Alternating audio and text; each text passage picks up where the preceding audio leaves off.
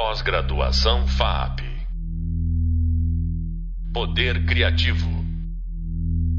Olá, eu sou Ronaldo Entler, professor da disciplina Arte Contemporânea, Hibridizações e Aproximações Audiovisuais, e este é o podcast Arthur Danto e a Transfiguração do Lugar Comum. Aqui a gente vai abordar uma teoria desse filósofo norte-americano, Arthur Danto, que aponta para o que ele chamou de fim da arte, que soa para os nossos ouvidos uma ideia bastante radical, mas vamos entender melhor do que ele está falando. Nos últimos dois vídeos sobre as novas materialidades e sobre os conceitualismos na arte, desenhamos um contexto de rupturas com tudo aquilo que parece especificar a arte, isto é, que parece distingui-la das outras coisas que não são arte. Mas afinal, qual é a diferença entre caixas de sabão que você encontra na prateleira de um supermercado e as mesmas caixas empilhadas dentro de uma galeria de arte? Essa é a pergunta que Arthur Danto se fez em 1964 ao ver uma exposição de Andy Warhol. A partir das reflexões que essa experiência desencadearia, Danto falará do fim da arte. Para ele, isso não representa um fracasso da arte, ao contrário, é a realização de uma potência. Primeiro, vamos entender rapidamente quem foi Arthur Danto.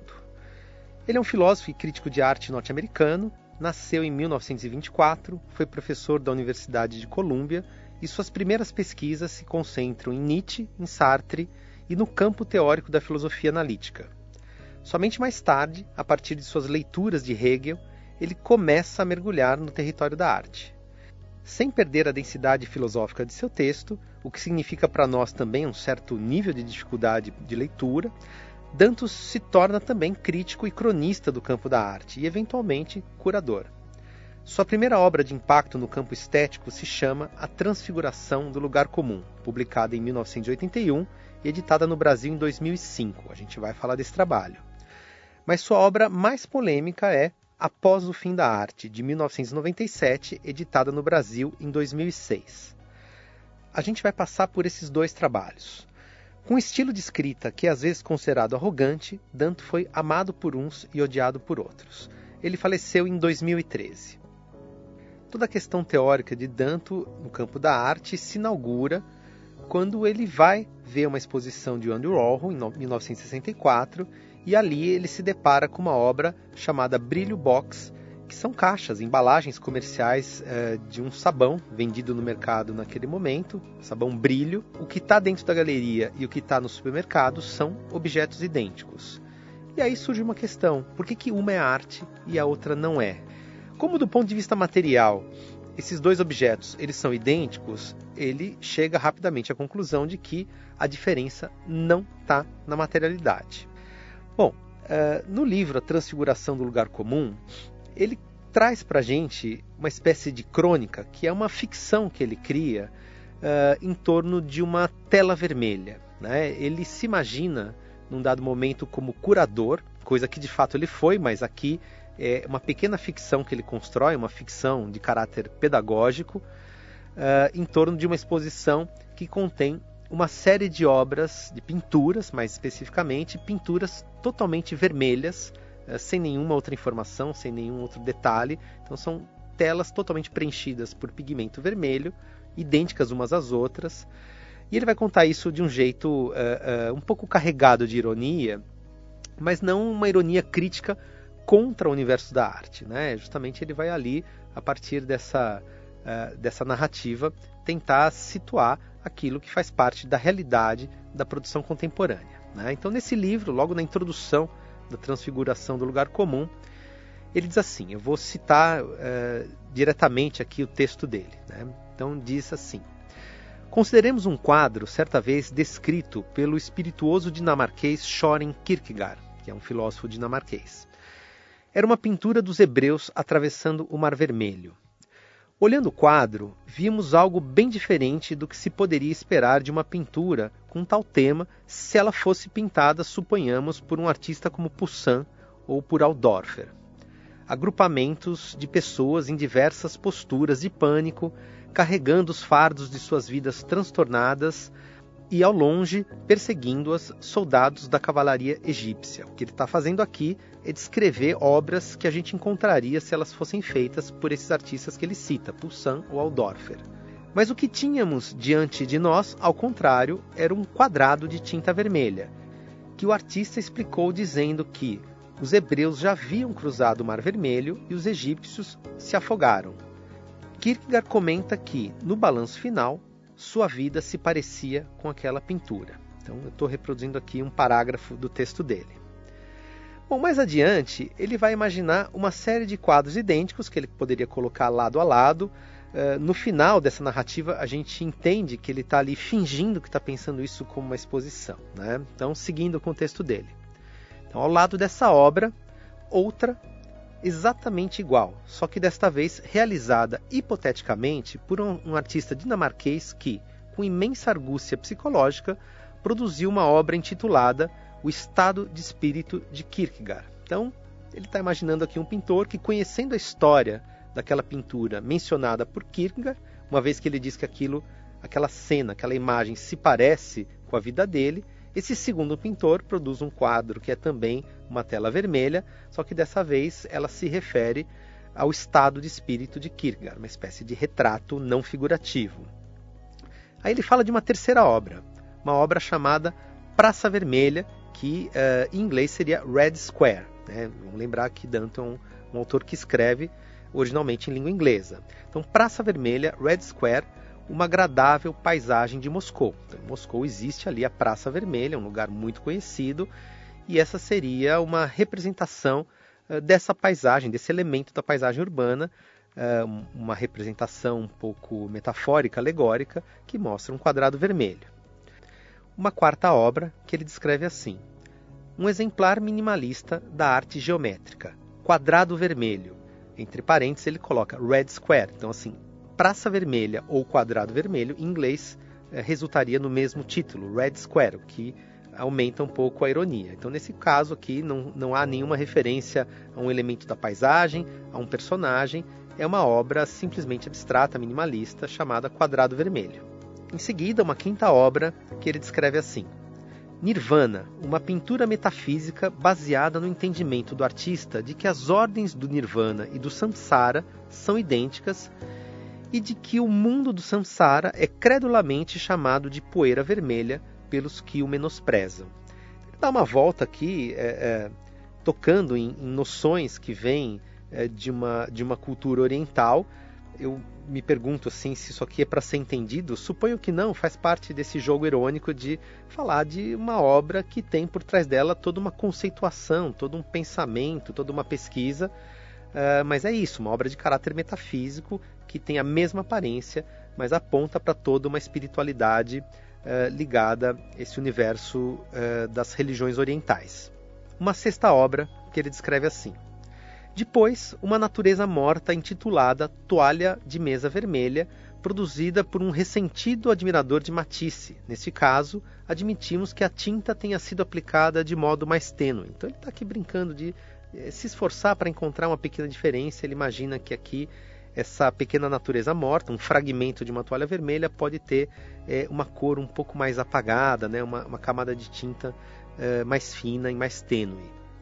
Sétimo, nosso próximo objeto não é propriamente uma obra de arte, mas uma simples tela preparada com uma base de zarcão, na qual Giorgione, se tivesse vivido o suficiente, teria pintado sua obra-prima não realizada, uma obra chamada Sacra Conversazione. Trata-se de uma superfície vermelha que, apesar de não ser uma obra de arte, não é desprovida de interesse para a história da arte. Então seria um trabalho inacabado de Giorgione, um pintor histórico importante, aquilo que seria uma obra-prima. Eu honestamente não sei dizer se, essa, se esse fundo de tela ele existe, possivelmente ele inventou essa história para dizer, olha, não tanto porque seja uma obra, mas porque há um certo interesse histórico, estamos trazendo uma tela identicamente vermelha uh, que teria dado origem a uma obra figurativa, mas é, o modo que ela se encontra é esse. Por último, ele diz: colocarei uma superfície pintada diretamente com zarcão, mas que não é a base para uma tela, para uma futura obra de arte. Trata-se de um mero artefato, cujo interesse filosófico consiste no fato de não ser uma obra, é apenas uma coisa com tinta por cima. Bom, assim ele encerraria né, uh, uh, essa curadoria feita com telas idênticas, mas cada uma delas apontando para um sentido totalmente diverso.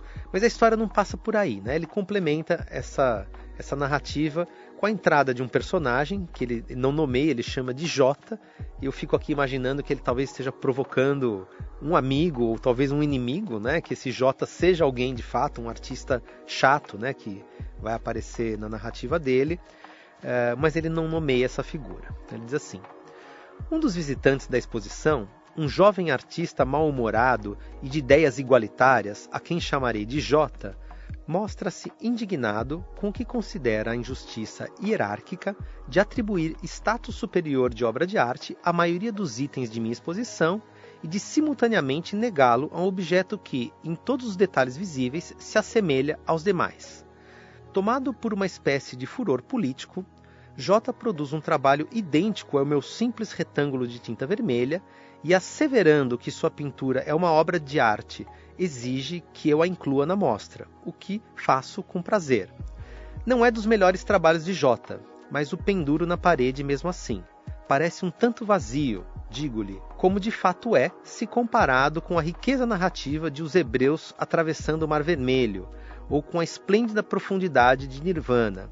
Mas sua pintura não tem o mesmo vazio daquele mero pedaço de tela pintado de vermelho que não chega a ser tão vazio quanto uma página em branco. Bom, essa é a historinha que ele traz na introdução do livro. E com essa anedota, ele está tentando demonstrar o seguinte: primeiro, que um retângulo vermelho pode ser ou pode não ser obra de arte. Né? Ele próprio, dentro da exposição, faz questão, é, talvez para demonstrar a sua tese né, enquanto teórico, de colocar um quadrado vermelho que no meio da exposição seria algo que destoa, é, justamente porque é meramente um objeto uh, que tem uma superfície de tinta uh, que não reivindica nenhum valor estético. E dentre aquelas obras uh, pensadas, assumidas como obra de arte, o que ele está tentando demonstrar é que, apesar da semelhança formal, né, de serem idênticas do ponto de vista da forma, do que é percebido pelo olhar, elas são, seriam obras incluídas é, dentro de contextos históricos e de chaves de leituras muito diversas. Uma é uma pintura abstrata, outra seria uma pintura figurativa tão detalhada que você só vê um fragmento da cor vermelha, por exemplo, o Mar Vermelho, né, que engoliu é, é, os egípcios depois dos hebreus terem passado. Uh, você tem uma pintura de caráter metafísico, você tem uma paisagem urbana, você tem uma natureza morta, você tem um retrato psicológico do filósofo Kierkegaard, você tem um fundo de tela que é é quase né, uma, uma, aquilo que antecederia uma obra de arte. Então, cada objeto desse, apesar de idêntico, né, seria lido de uma forma totalmente diferente. E quando chega aí na história do Jota, esse artista chato, né, que vai é, questionar a diferença entre aquilo que é e não é obra de arte, vai reivindicar um lugar para uma obra de arte de sua autoria, uh, o Arthur Danto diz o seguinte: olha, tudo bem, eu aceito de bom grado, porque, enfim, cabe na mostra, mas não é um trabalho tão bom quanto os outros. Né? Então, além de você ter chaves de leituras diferentes, você tem ali um julgamento crítico que permitiria dizer que algumas obras são melhores, outras são piores. Né? Então, essa obra ela não é tão profunda como a maioria que está ali exposta, mas também não é tão vazia e tão nula de significado estético quanto uh, aquele objeto, aquele artefato que o curador colocou mais arbitrariamente na parede. Né? Então, existe ali uma hierarquia existe uma condição de inclusão e de exclusão a esse contexto da arte, e, e essa historinha permite ao Danto chegar à seguinte conclusão: quer dizer, não é mais a materialidade que importa para entender o objeto artístico.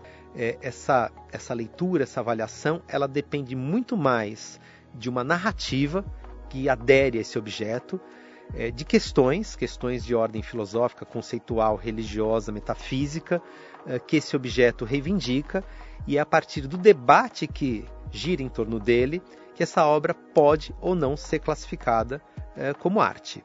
Então, no caso ali do, das caixas de sabão em pó, é, a diferença é essa, né? Uma demanda uma, uma discussão que é uma discussão inserida no campo da estética e a outra é só um sabão em pó a ser consumido. Quer dizer, não importa a materialidade, a materialidade ela existe nesse caso. A gente não está falando aqui daquele universo de obras uh, uh, que dissolvem a sua materialidade. A matéria está lá, dentro da galeria, mas ela já não tem uh, o peso principal na caracterização desse status estético. Obviamente, ele não está citando aqui, mas ele vai citar em outros artigos. Essa questão já está colocada muito antes da arte pop de Andy Warhol. Ela está lá projetada, por exemplo, para os ready-mades de Marcel Duchamp, quando ele coloca um urinol dentro de uma galeria.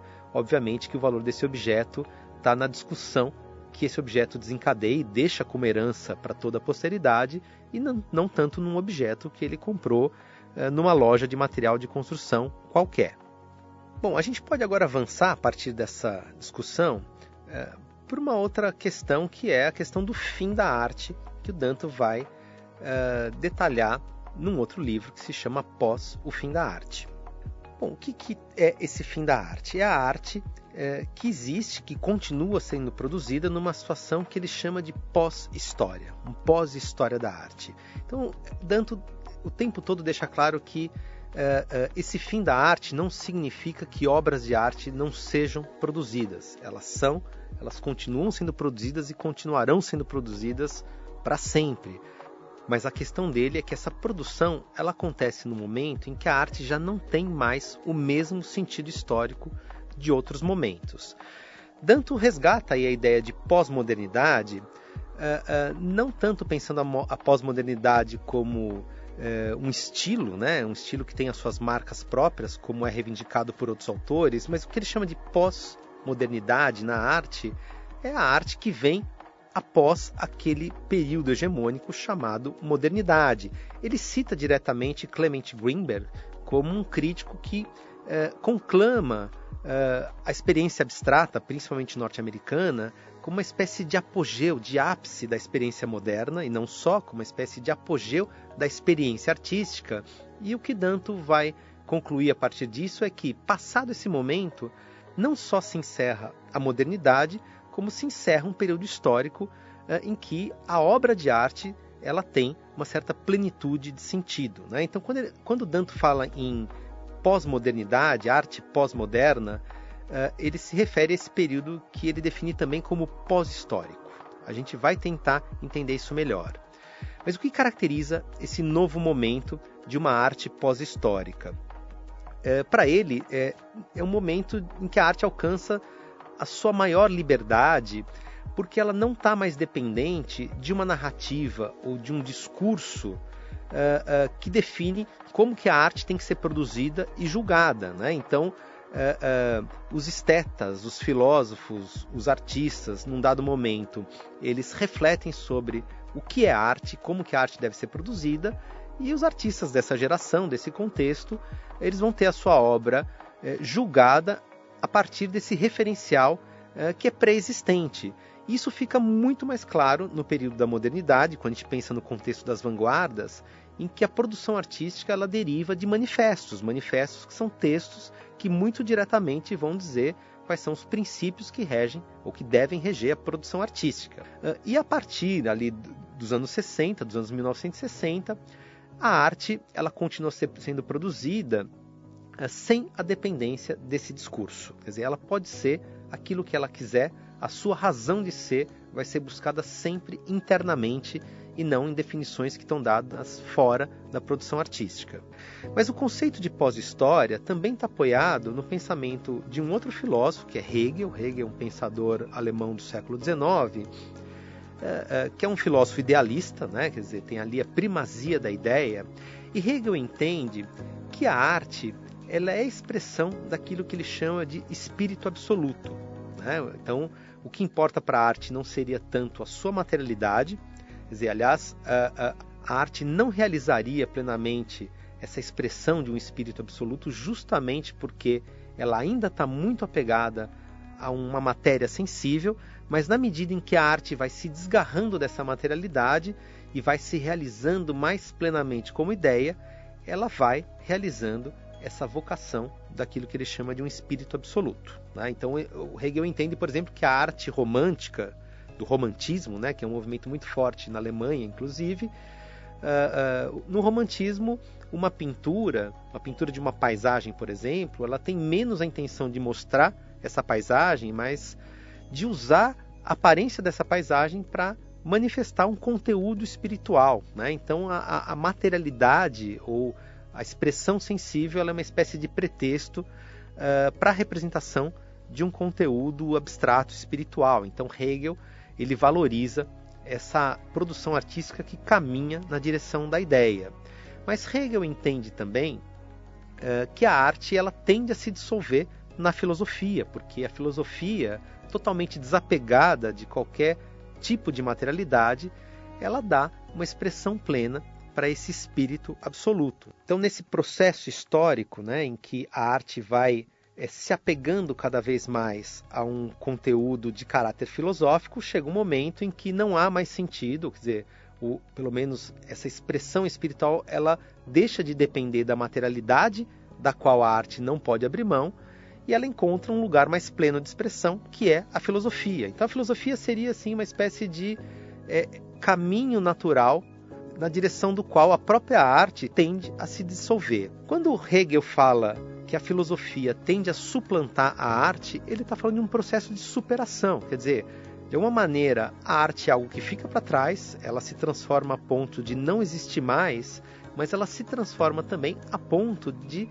revelar mais plenamente, pela via da filosofia, aquilo que ela desejava, aquilo que ela almejava ser. Tá? Então, existe um processo evolutivo e dialético e paradoxal. Quer dizer, a arte é, deixa de ser aquilo que ela era para ser profundamente aquilo que ela almejava ser. Isso é Hegel, né? e de alguma maneira Arthur Danto está apoiado no pensamento de Hegel, com uma divergência crucial. Danto, que gosta muito da filosofia, obviamente, mas que aprendeu a gostar muito da arte contemporânea, ele entende não simplesmente que uh, a arte ela deixa de existir porque a filosofia realiza melhor aquilo que ela tentava realizar. Né? Bom, de alguma maneira é isso que caracteriza esse período pós-histórico, né? um momento em que a gente não precisa mais da arte para dar expressão para esse espírito absoluto. Mas o que o Danto vai dizer é que não é que a gente pode então dispensar a produção artística, já que basta um pensamento ali expressando seus raciocínios abstratos para manifestar as mesmas ideias. Para Danto, a arte se torna filosofia. Isso significa que a arte realiza pelos seus próprios meios e realiza melhor essa capacidade, essa vocação de produzir um pensamento crítico, realiza isso melhor do que a filosofia vinha fazendo com seus meios, que são essencialmente a palavra a escrita, o texto, né, a reflexão uh, uh, como operação mental. Então, a conclusão de Danto é que a filosofia contemporânea ela não se realiza mais tão plenamente ou confortavelmente por meio dos livros, mas ela se realiza dentro das galerias e do museu. Dizer, então, eh, a arte ela deixa de ter esse estatuto de contemplação de uma matéria sensível. A arte não é só simplesmente algo para ser é, observado pelo olhar. A missão que a arte assume é a de desencadear pensamentos, de produzir reflexões mas ela toma o lugar da filosofia e ela realiza de forma mais competente aquilo que historicamente os filósofos fizeram. Né? Então, os artistas seriam esses filósofos da contemporaneidade que encontraram eh, um modo mais adequado de falar ao seu público e de falar ao seu tempo.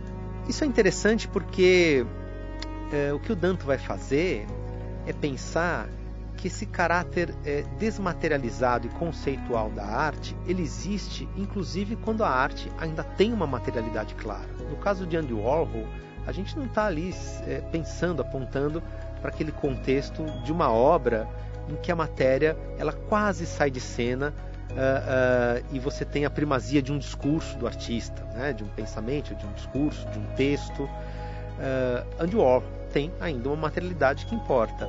Mas para Danto, essa materialidade não explica mais a razão da gente considerar aquilo uma obra de arte. Né? É o pensamento que ele desencadeia. Então, eh, existe um aspecto imaterial que é importante, um aspecto filosófico, que é a essência eh, daquilo que está por trás daquele objeto. Então, o que Danto oferece para a gente, de uma maneira muito habilidosa e inusitada, eu poderia dizer, uma justificativa para todo esse universo que aponta para conceitualização da arte contemporânea. As teorias de Danto compõem um arco de pensamento que abrange vários livros, mas deixamos aqui como sugestão de leitura um texto em que Danto fala do percurso de construção dessa teoria sobre a arte e de suas consequências para o trabalho da crítica. Esse texto está sugerido lá no nosso hub de leitura. No nosso próximo podcast, veremos como esse ambiente de experimentação se constituiu no Brasil. E para falar sobre isso, contaremos com a presença de um convidado, o artista e professor Mário Ramiro, alguém que viveu um momento intenso de transgressão estética. Obrigado e até mais. Pós-graduação FAP. Poder Criativo.